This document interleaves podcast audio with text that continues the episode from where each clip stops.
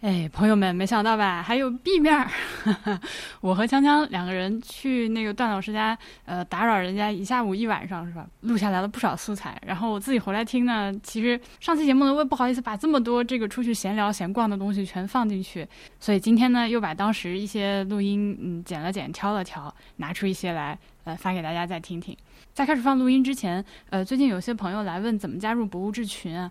我这儿只有一个群，是有付费门槛的。如果想入群的朋友呢，就是请你到爱发电去发个电。如果可以的话，请你选择年付的这一档。为什么呢？因为现在其实最低入群标准是月付会员嘛。但是这个月付的话，你进来一个月之后，理论上说就已经过期了。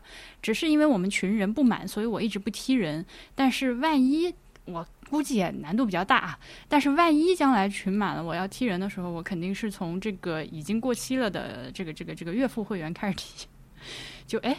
这么解，我怎么怎么有点不好意思说这个话？但是，所以就是不管怎么说吧，呃，如果你想入群的话，请到爱发电上去，呃，找到博物志，然后发电支持我们一下。然后你发完了这个电，不要跑啊！你注意看，我会自动回复告诉你怎么样找到我，并且加群的。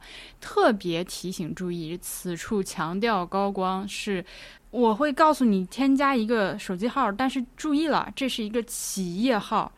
大家可以打开你的微信啊，右上角的加号点开添加朋友，添加朋友之后呢，你要看到最下面那一行企业微信联系人，然后在这儿输入我给你的那个手机号，找到的才是我。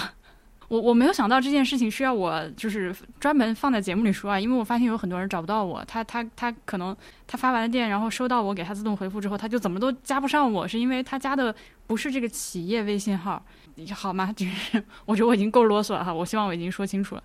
呃，还有呢，就是我们博物志这个八月十四号就开播七周年了，是不是朋友们？七年了，好可怕。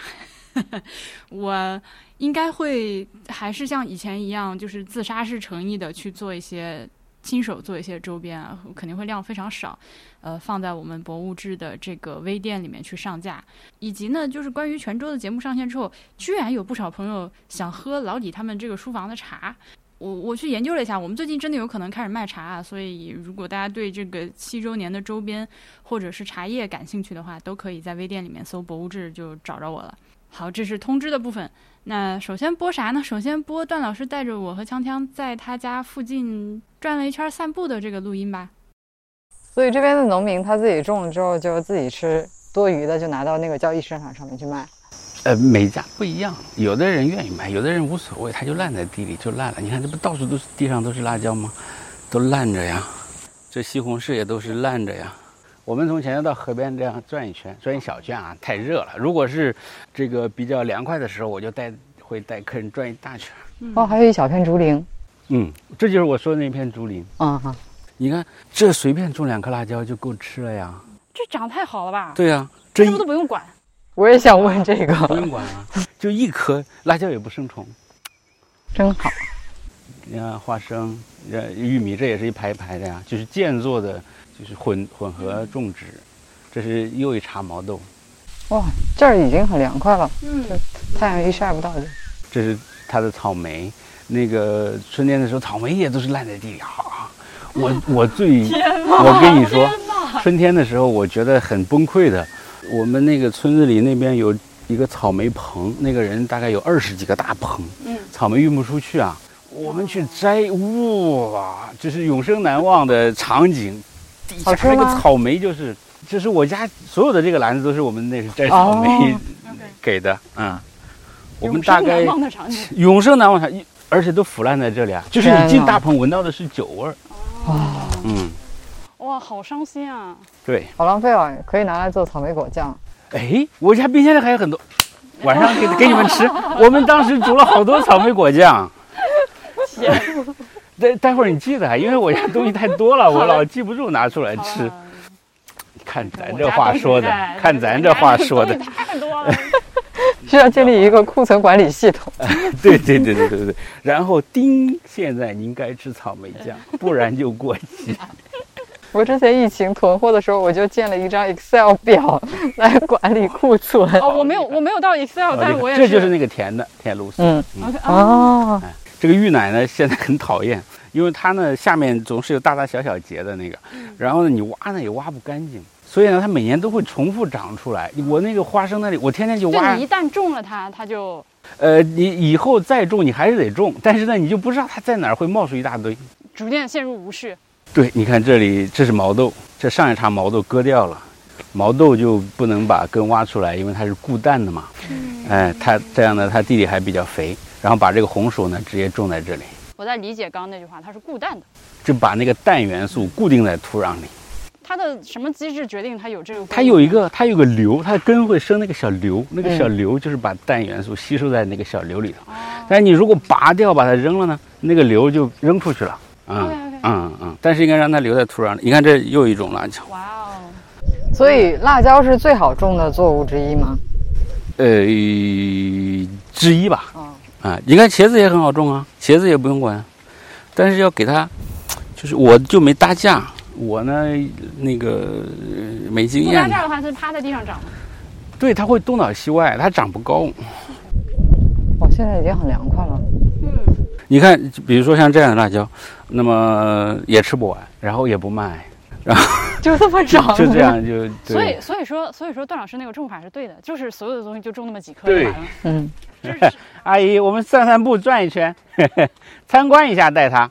就是稍稍种每一样稍稍种几颗，真的就够吃了。对呀、你看这边，从从这里到那边，这都是同一家，都是这个阿姨家的，这怎么能吃得完呢？大户人家，大户人家，这人人都是这样。你看他的豆角也突然对于自己种菜吃有了希望，是的。只要那么一小片地就可以实现蔬菜之自由。对对，这是毛豆，这毛豆是商品这品种。这苞米该摘了吧？这已经。对对，就是玉米和毛豆都是他们就是大宗拿去卖的。那个我我居然咽了一口口水，我有点忍不住想把它揪下来。刚才那个确实就都掉下来了。我家的那两个旅生的玉米，我昨天刚把它吃掉。我种的新玉米还没长出来。他们这里的机制呢，就是会有那个收菜的到村里来。你比如说现在毛豆季节，嗯然后大家都种很多毛豆是吧？然后呢，今天砍一堆，砍一车，然后大家一摘摘好多，呃比如说几十斤、几百斤，然后呢有小商小贩来，比如说两块钱一斤收走，然后呢就卖到那个卖给盒马呀，呃叮咚啊，啊就是所谓的崇明蔬菜。对对。哦，所以像那种就是大宗采购也会这样一点点往上收。嗯，就疫情保供的时候，呃，有很多那个大卡车来啊，就把这种花菜，这里呢春天是种花菜的，嗯，一大花菜一卡车一卡车的拉走。哎呀，我看见那个花菜，邻居给我们送花菜，我看一会儿，我这一一个花菜我能吃一个星期。但是在这里吃菜，你最大的好处，以前我都没想到，其实小时候有过，但是后来都忘记了，就是你能吃到这个菜从特别嫩的时候到特别老的时候。哦，就你在菜市场买，它永远就是青壮年，对都是豆蔻年华的。但是你你在这里，我吃花菜吃到过那个刚长出来，然后还没开，然后呢一非常酥的那种感觉，嗯，然后也吃到那个到后来已经开的很多，然后我把那个梗切下来丢到泡菜坛子里，晚上捞一点，哎，记得提醒我，哦这是我。发明的，我不知道有没有人这样做啊，肯定嗯有了，但是我是无师自通的，就是泡花菜梗。泡花菜梗，哎，是因为它那个纤维比较粗了是吗？就是是啊比较老啊。比较老了。我是之前发现那个，我买了一次佛手瓜，嗯然后就直接清炒吃，发现特别难吃。嗯就是因为它那个皮厚纤维粗。对对，然后后来我也是把它丢到那个泡菜的水里面泡了大概几天吧，就特别好吃。是的，嗯是的，是的，是的，就是嫩的有嫩的吃法，老的有老的吃法，但是我们吃不到嫩的，也吃不到老的。嗯，呃，豆角老豆角我们都摘了，把它蒸了吃啊。嗯，但是你在菜市场你买不到老豆角啊，它也卖不出去啊。蒸了吃，嗯，我在幻想那玩意儿啥。裹面蒸了吃，扁豆焖，哎，扁豆焖面吗？还是什么？不是裹生面面粉，哦，然后再上锅蒸，蒸完了之后呢，你再随便用些什么调料把它拌，就是拌菜，拌是菜，拌是饭的，把它吃掉。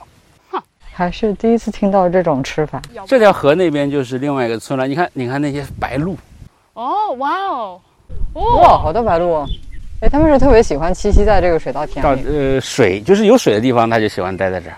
哎，为什么不在这儿？就是这是河有啊，因为这里人经常走来走去嘛。晚上这里有各种鸟。哎，那个晚英我不是给你发过一个白什么头苦鹅鸟苦鹅是在这吗？苦厄鸟呢，是在那个，就是在那个竹林里。哦。但是其实这边也都有。嗯。经常听见那种叫声。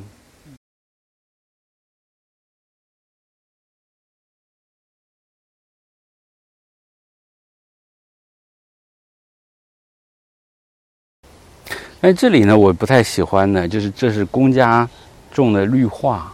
嗯，就把原来的那个草那个植被给它、嗯呃喷了除草剂，然后种了那个。这好意思叫公家种的绿化吗？嗯，对对对，是的，是的，你看得出来的。然后这边呢，芦苇可能是原来的，但是这些花呢也是公家种的。公家这个词好久没有听到过了。我还跟你哦，你看那个云彩，你看那个云彩，哇，这不行，这回头我要带法师们到你这儿集体做法，怎样呢？就是每个人掏出五个相机，现场做法。最近太热了，我这个不能每天出来散步。嗯，春天的时候，就封城的时候，我就我们就每天这样散很到那里很长，散一个小时。我跟我朋友说，我说我我出来散步，他说什么是散步？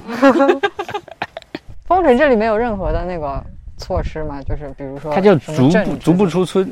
的啊，呃，足不足村呢，指的是行政村。这个行政村呢，挺大的，就是从这个澄海公路，你们开过来那条大公路，嗯，然后到那边那条公路，呃，就是这个村子的另外一边公路，这是一半。嗯，啊、大概就四四方方的这么一个区域，所以你走也走不走不出去这个区域。是嗯，这个，而且这里头有种菜的，有种草莓的，有种西瓜的。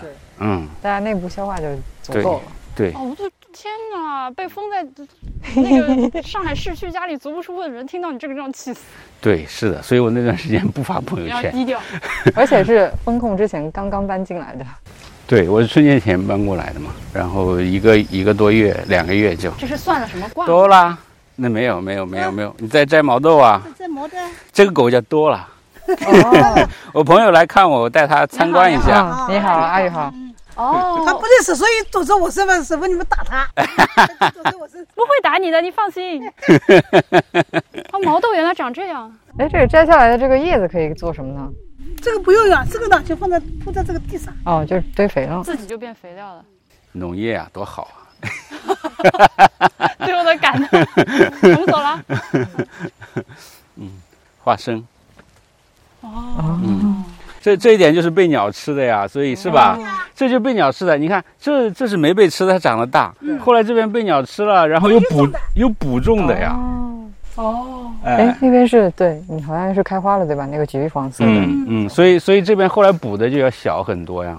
小很多嘞，嗯嗯，花生苗是可以吃的吗？就是这种。不能啊，就是你种下那个花生种子，鸟扒开给你吃的呀，扒开土 吃的。鸟好厉害啊！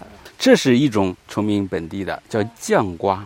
就它它活着的时候就叫酱瓜，它是用来做酱瓜的。吐槽这件事情。它是跟黄瓜很接近，但是长很粗。然后邻居送给我们了一个，然后哇，好咸，就是就是啊，wait a second，是 我就刚摘下来新鲜的，就是不是，当然不是，当然不是，当然不是，怎么会有那种东西？那可以叫海黄瓜，你说的那种。如果如果摘下来就很咸的话，缺盐的地区大家就种它。我一直不知道这个人家这个拉这些是干嘛的，经常看见地里头横七竖八的拉各种各样的线，我回头要嗯，慢慢请教他们。这个看上去也没有任何作物可以附着在上面的作用。嗯，玉米田有一种味儿，玉米味儿。是的，是的，是的，是的。嗯，那个西红柿也有西红柿味儿，然后水稻现在还没有，再过一段时间也有水稻味儿。你看毛豆，你看现在长多好，但是它这生虫，这不是虫在吃吗？生虫就生了，虫也要吃饭的呀但是。虫吃的是毛豆的叶子。对，多好啊！你看，所以并不影响那个人摘那个。其实那，个呃这些虫呢，它吃这个菜呀、庄稼啊，它只有在特定阶段的吃时候吃，会对它造成致命伤害。嗯，所以你防虫只要防那个阶段哎，你弄一下，过了这个阶段，它随便吃。哎，这什么情况啊？对对对，什么情况？我家也有，我家也有，我家也有，但是我家没有这么多。哎，但是它这个辣椒都吃不完，烂在地里，为什么还种那么多呢？就年复一年的种。我不知道啊，可能你觉得闲着 也是闲着嘛。所以你明白我为什么有那么多菜吃了吧？从羊嘴里吃，抢过来的，因为它反正是吃不完呢，就是那么多菜，就喂羊，喂羊都已经是正常用途了。待会儿给你看我们这里的菜种，它非常快乐，这出售造型黄杨树。呃，对，这些都是园艺用树。这里很多人家种这个，有些院子里很大的院子，对吧？又不想种菜，就种这个。种几年呢，就可以卖几百块钱，一两千块钱一棵。这跟养猪一样。呃，不用，但是呢，就是你要弄造型，你看他用这个绳子把它这样拉开，然后弄上，把它弄成造型。但你明白没？我觉得这个听起来很像某种畜牧业，就是是啊，是啊，是啊，是啊，对呀，对呀，对呀。所以这边农民的生计主要是什么？还是农业吗？其实，呃，很多人是有一个人在外面工作，甚至两个人在外面都有工作，然后呢，就顺便弄一下这个地。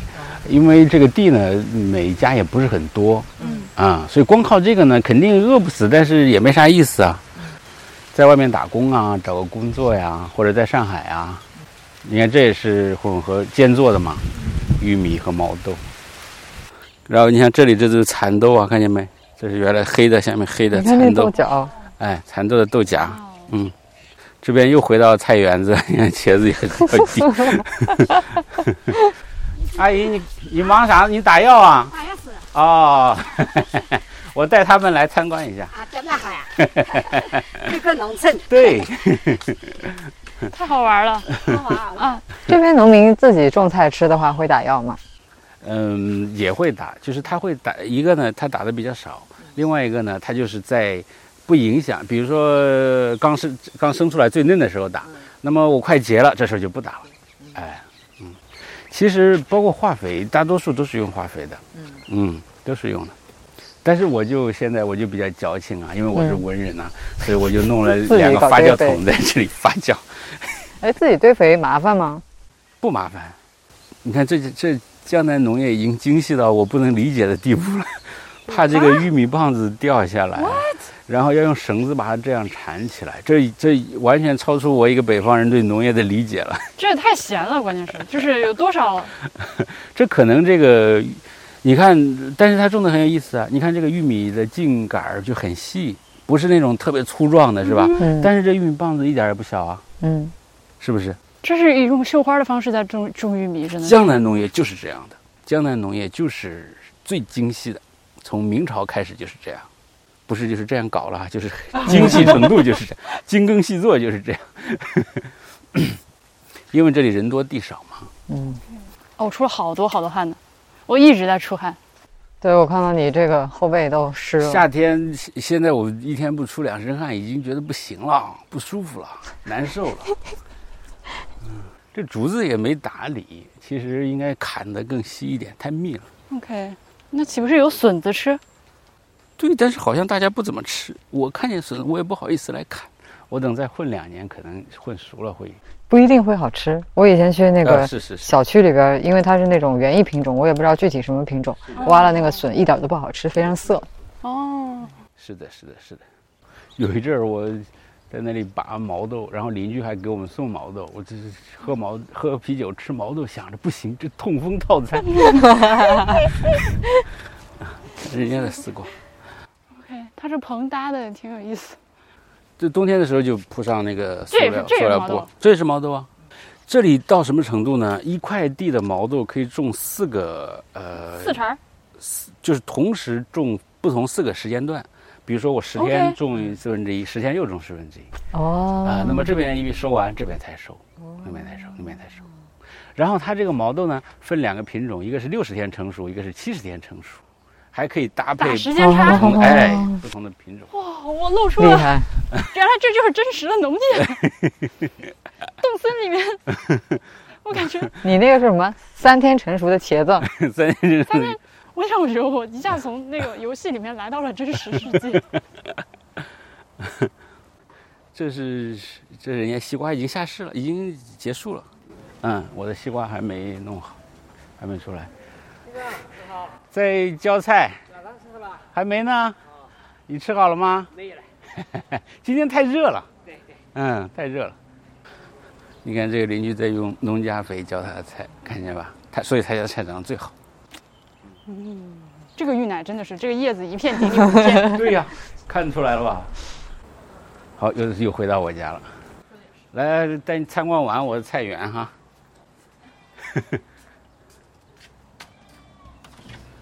要拔啥菜？好，我来拔吧。啊？拔点啥？今今，好好好好好好，好的，我再摘俩茄子啊，摘俩紫茄子吧，今天。啊，忘拿剪刀了，待会儿待会儿再拿。我去拿。剪刀在我的某一个窗户上插着呢。哦啊，可能就在那个四季西芹旁边吗？我无法理解这句话，什么叫剪刀在我窗户上插着？是这个？对对对对对，就那个。看看我的无政府主义菜园，你你旁边的是空心菜。哦。空心菜见做了毛豆。空心菜已经 这是已经肥到不行了，空心菜。对啊，这给得吃啊！吃，现在咱们就吃，趁着你们在，咱就整，咱就整啊！我先来整点空心菜，先整点空心菜。哎呀，太粗的，下面太粗了，不要了。收割现场，真的是 from farm to table。这是个草。种了之后我就没收它，现在有点失策了，都长老了。空心菜就是直接这么剪，它回头从里面还会再窜出来。越长越越剪，它长得越多。嗯，这是什么韭菜的？看这个篮子根本就不够装。韭菜体质。看，这是个虫，看见吗？嗯，我不想看虫。嗯，我不想看。哦，哦，这是不是叫那个吃货？吃货？对对对。我现在还是我不如以前那么怕虫子，现在还是有点怕。你怕的是竹虫还是就都怕？呃，这种肉乎乎的吃。我老婆也怕虫，所以呢，这些这个你比如说那边草比较多的菜那边，就我去弄。你比如说这个呃这个甜瓜，它就它就它就不会来。可以了吧？够一盘吧？差不多。哦呀，咋了嘛？啊！这边也太多各种各种东西了吧？我这里一共有四十四十六，现在四十七种。哇！来来来，这边辣椒，你看我这辣椒地上也全是辣椒啊！天呐，对吧？这让我想想，这是什么那种批判资产阶级时候的那种，宁可烂在地上。对对对。牛奶倒进海里。嚯！嚯，这个茄子，这茄子长长得特别标志。那边的老茄子就不给你们吃了，我再去弄一个嫩茄子啊。这地上有一个，那个，再给它两天活吗？我看看，这太小了，你这绿茄子先不吃了啊。好的。嗯。羊的啊，我听到了鹅声。不是啊，是人家的三轮车。我现在露出无语的表情，你这声音像不像？阿姨，你去忙啥呢？你好，对对，我朋友来找我玩对对对，像不像鹅叫？是是是。你看，我有鹅 鹅来了，鹅走。就这边，对，来欢迎参观我的水稻田。呵，是不是不比外头长得差吧？啊。哎呀，又该浇水了，一天浇两次水。直接，段老师现在拿起了一个。外卖吃剩的对呀，对呀，我这里什么东西都不会扔的。然后从他的荷花池里面舀了一碗水。你看他在荷花池里晒了一天，对吧？这个水就而且又热，多好。哎，这个真的种水稻特别好。嗯。这本来就是插那个三百毫升的那种酒吧里爱喝的那种啤酒瓶子，一个一个一个一个。这是同批的吗？因为这个左边的好像长。不是不是，这是这是后来的。这是收到的，好像是收到的生鲜的泡沫，但是就没这个好玩儿。嗯，这可是这种土壤和发酵的羊粪一比一的比例做成的土。哦，不然的话，它这么一点土怎么能撑得了这么长得这么好的植物呢？那怎么去把握这个施肥会不会把它烧死的这个度呢？试验呢，瞎搞啊。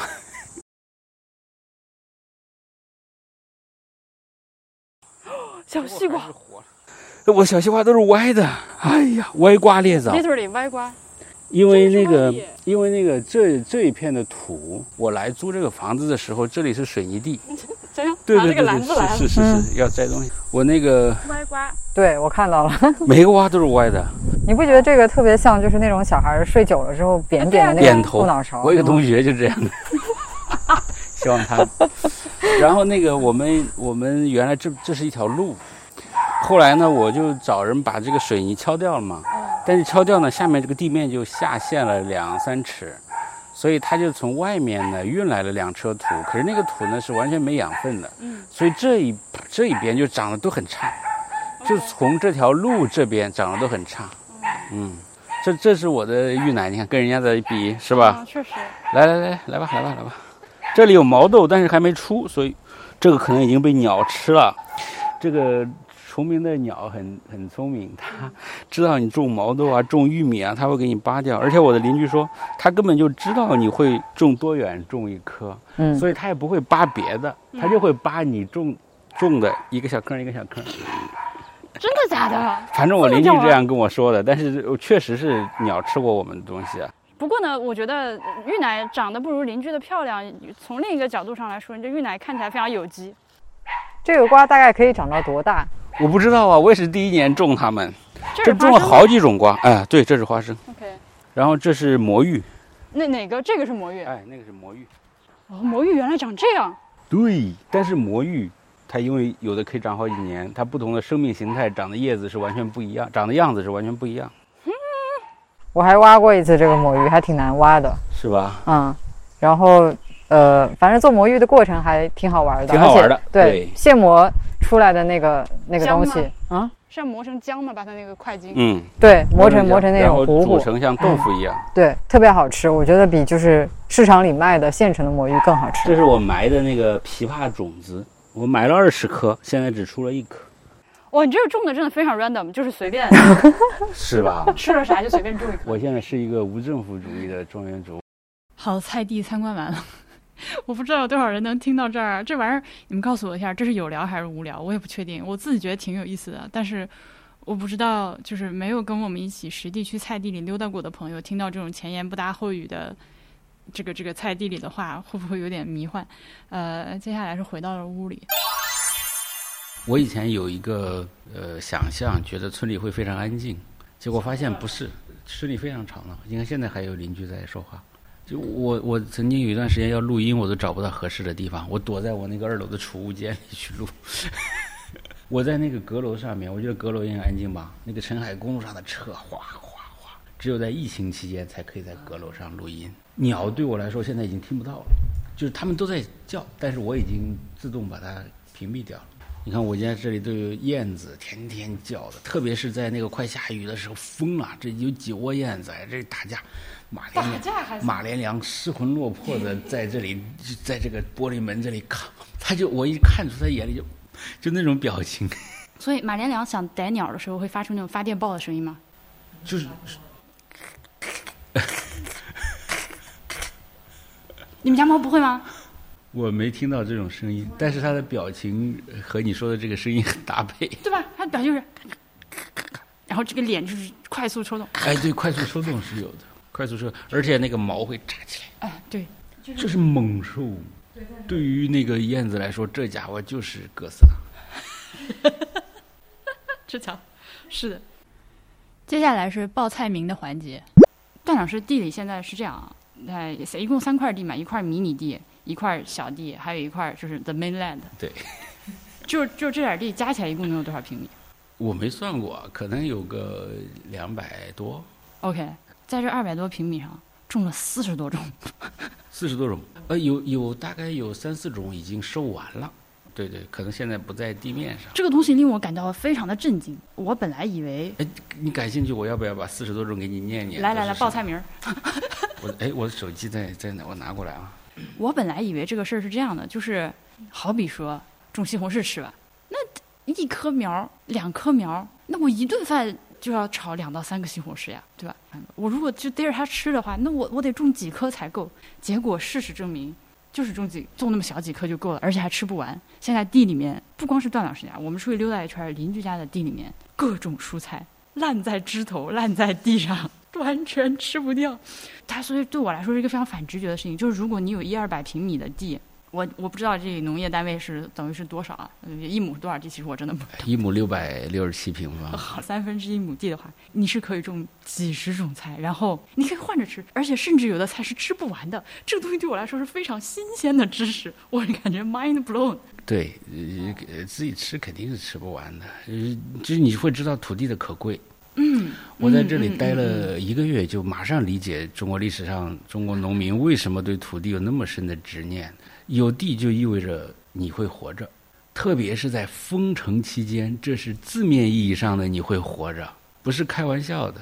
我给你念念我种东西啊，不完全统计啊。我种了向日葵、土豆、黄花菜、生姜、莴笋、香菜、小葱（括弧）。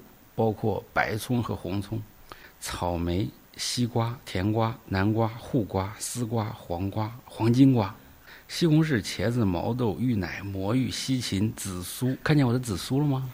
没看见。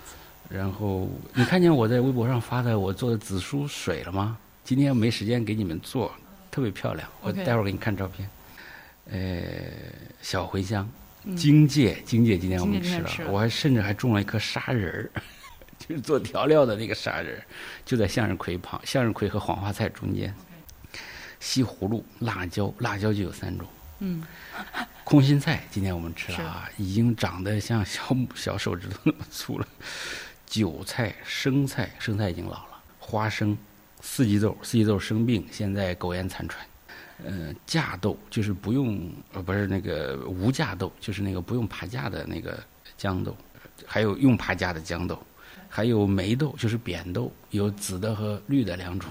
还有绿豆，今天我看见绿豆，绿豆又黑了一个，我我不是跟你讲吗？绿豆又黑了一一个一只一个角，所以要把它摘下来。芝麻、胡萝卜、红薯、秋葵，秋葵秋葵，待会儿记得带走。然后鸡毛菜，鸡毛菜早就吃了。蓝莓被鸟吃了，无花果还没结呢，葡萄刚在爬架，石榴。就在那个花生旁边，然后樱桃没看着，在甜瓜旁边，哎，然后桃树看见了哈，桃树看见了，在红薯那里，蜀葵这是花了，嗯，呃，郁金香，呃，郁金香是春天的，现在没了，大丽花现在长孤独了，美人蕉啥，这都特别乡村的花儿，还有月季，这未能免俗，绣球，还有一棵芍药，哎，绣球没写，绣球没写，绣球一会儿记得给它浇水。它白天就蔫了。对对对对对，我那个绣球已经死了三次了，不能再死。就是绣球有几条命？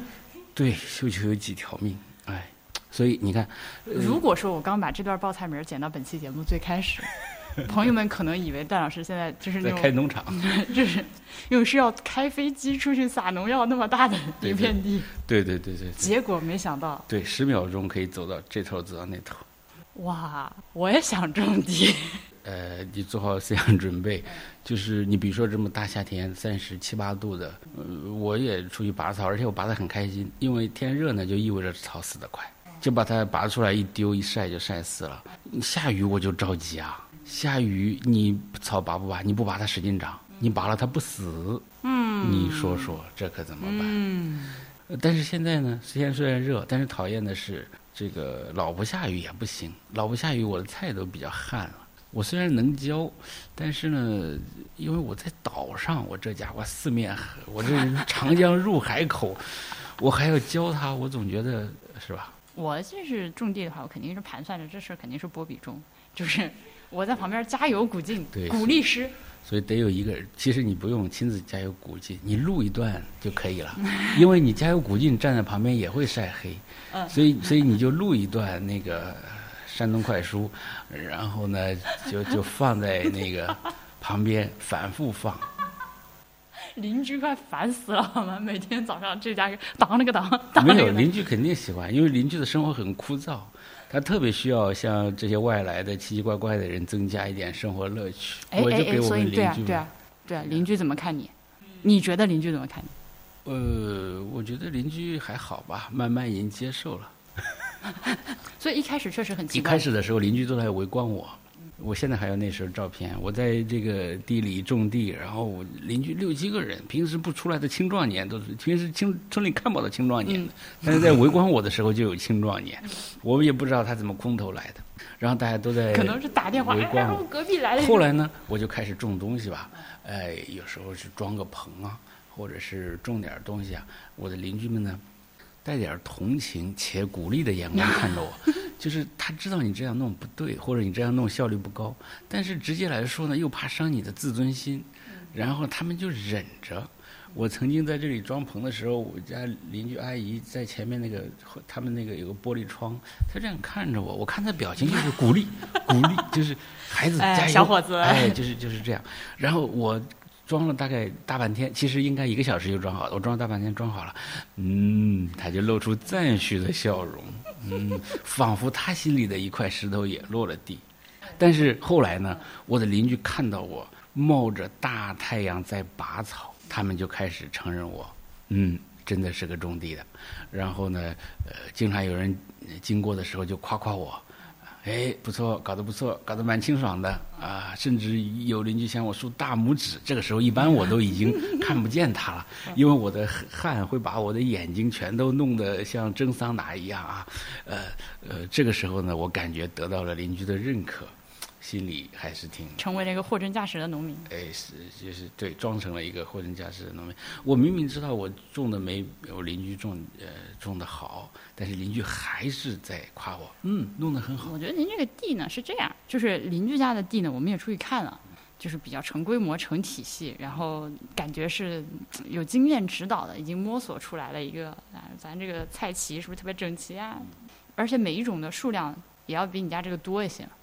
但是您这个呢，我觉得自己的归纳总结就非常的好，就是一个无政府主义菜地，什么都搞一搞。在这里我要引述一点呃学术文献，美国政治人类学家詹姆斯斯科特，呃，这个他有一本书，前不久中文版重版了，叫《六论自发性》。这本书里头有一篇呢，讲到他有一个同事，也是研，因为他本身是农业研做农业研究的。他有一个做这个美洲农业的同事，啊，在呃玻利维亚还是哪里我忘记了。他说的一个地方，呃，经过了一片长得非常茂盛的园地，呃，后来发现呢，这是一个精心设计的，反正菜园、果园、花园，嗯，不管叫什么吧。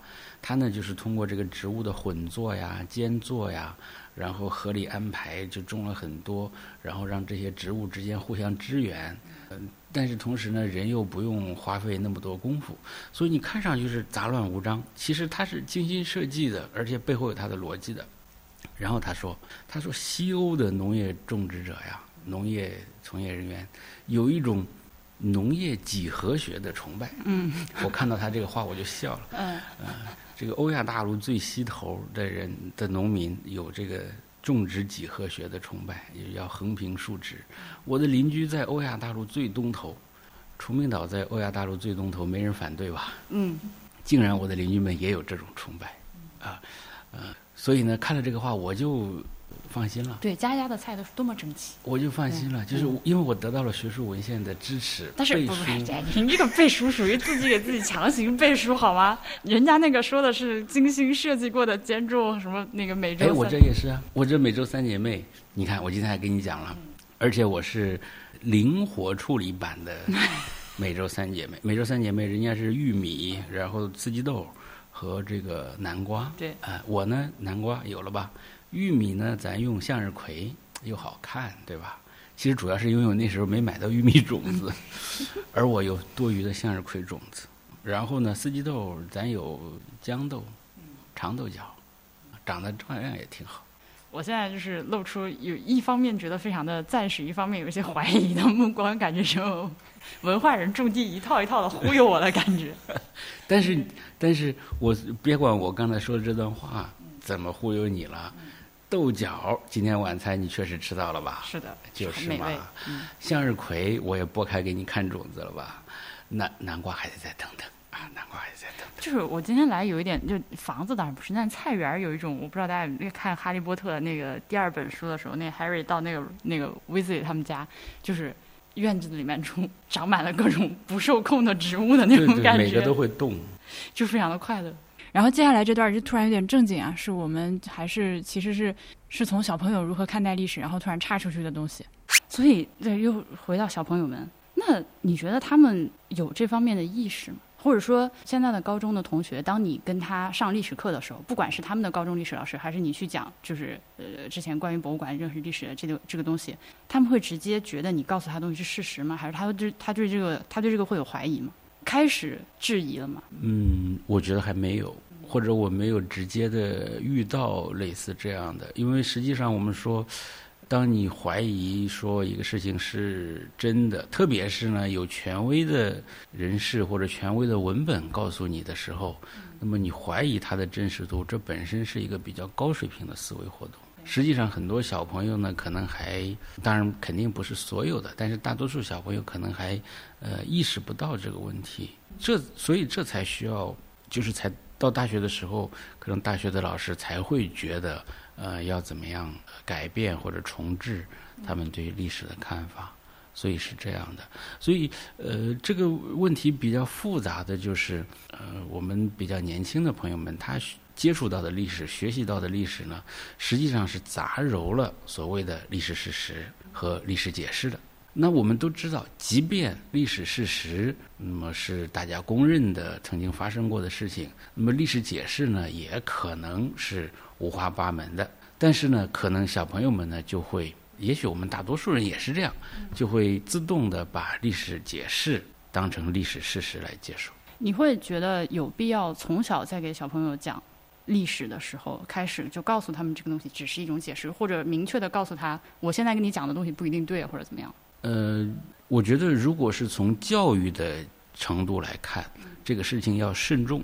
因为我自己呢也在做一些童，我上次不是跟你说我也在做童书嘛，确实就遇到这样的问题。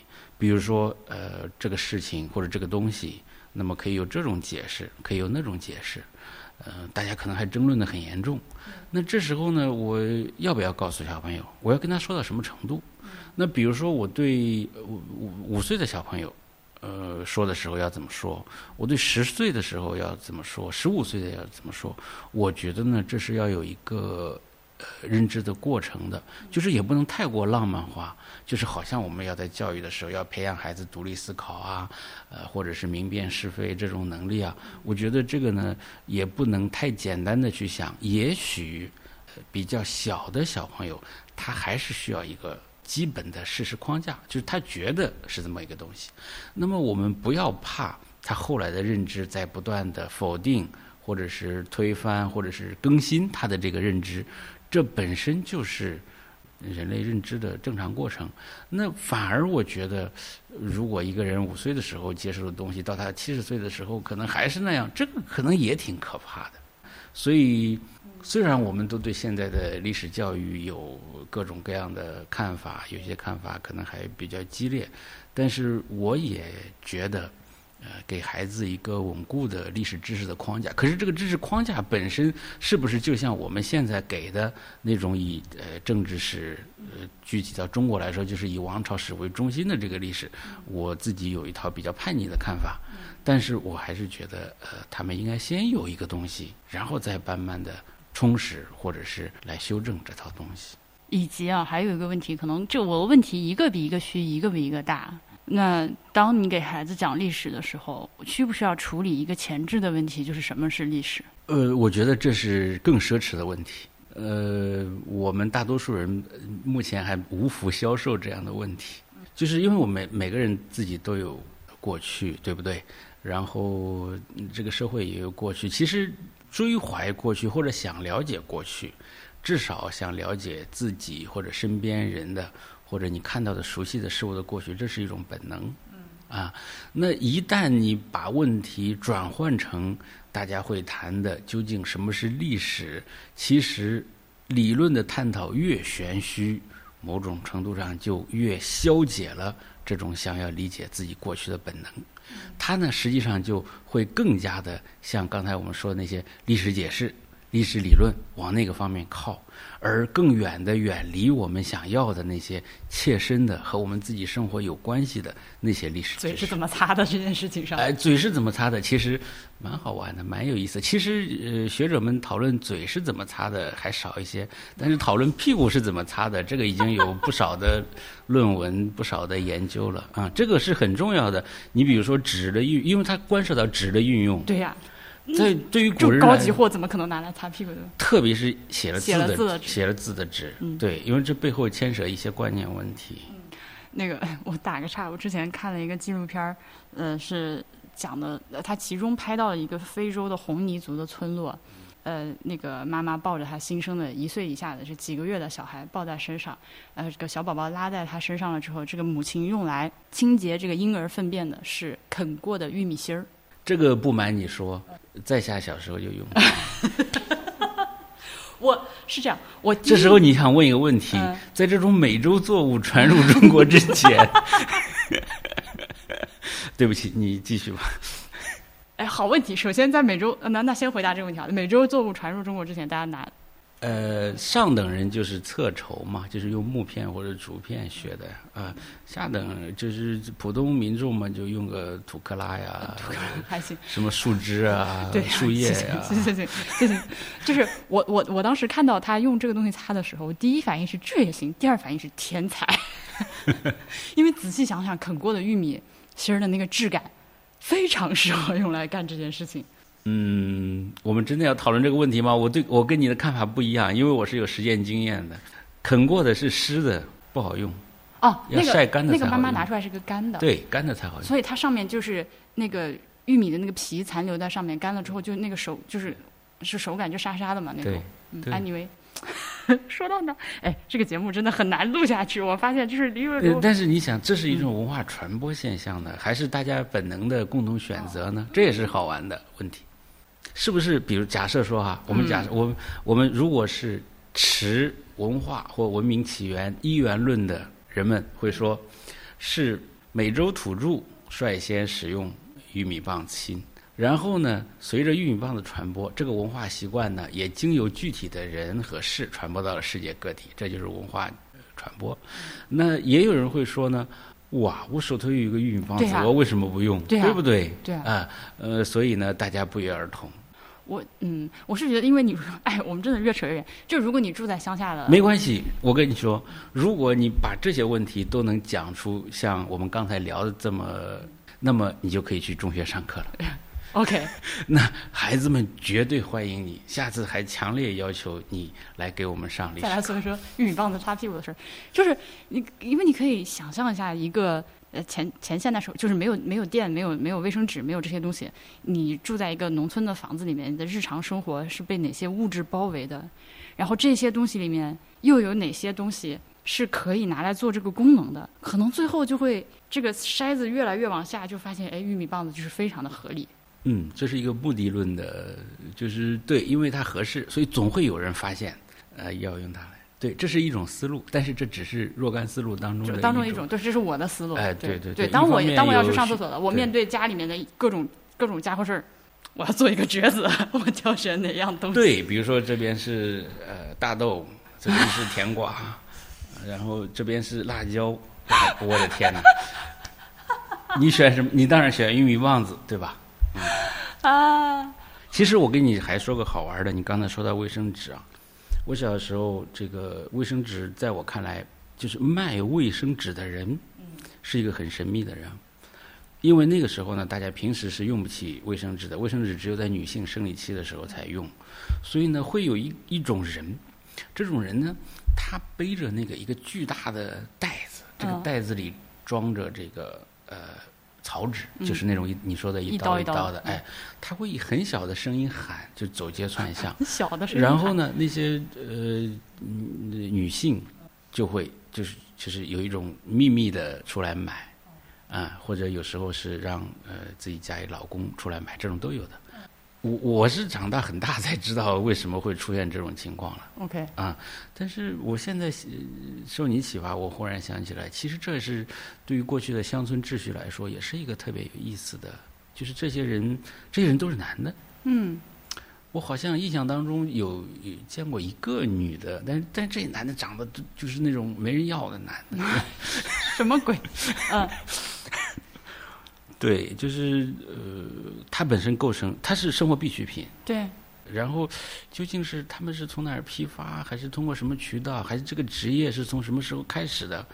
我其实觉得挺有意思的，嗯，是其实也是挺重要的一个话题，嗯嗯，我我觉得。我们再说一遍，就是这样是有意义的历史，这样，因为它和那么多人的切实生活有关系，那么多人的心态，呃，那么多人呃不可缺少的东西，然后它背后究竟是怎样形成这样一种职业，然后满来满足这个需求。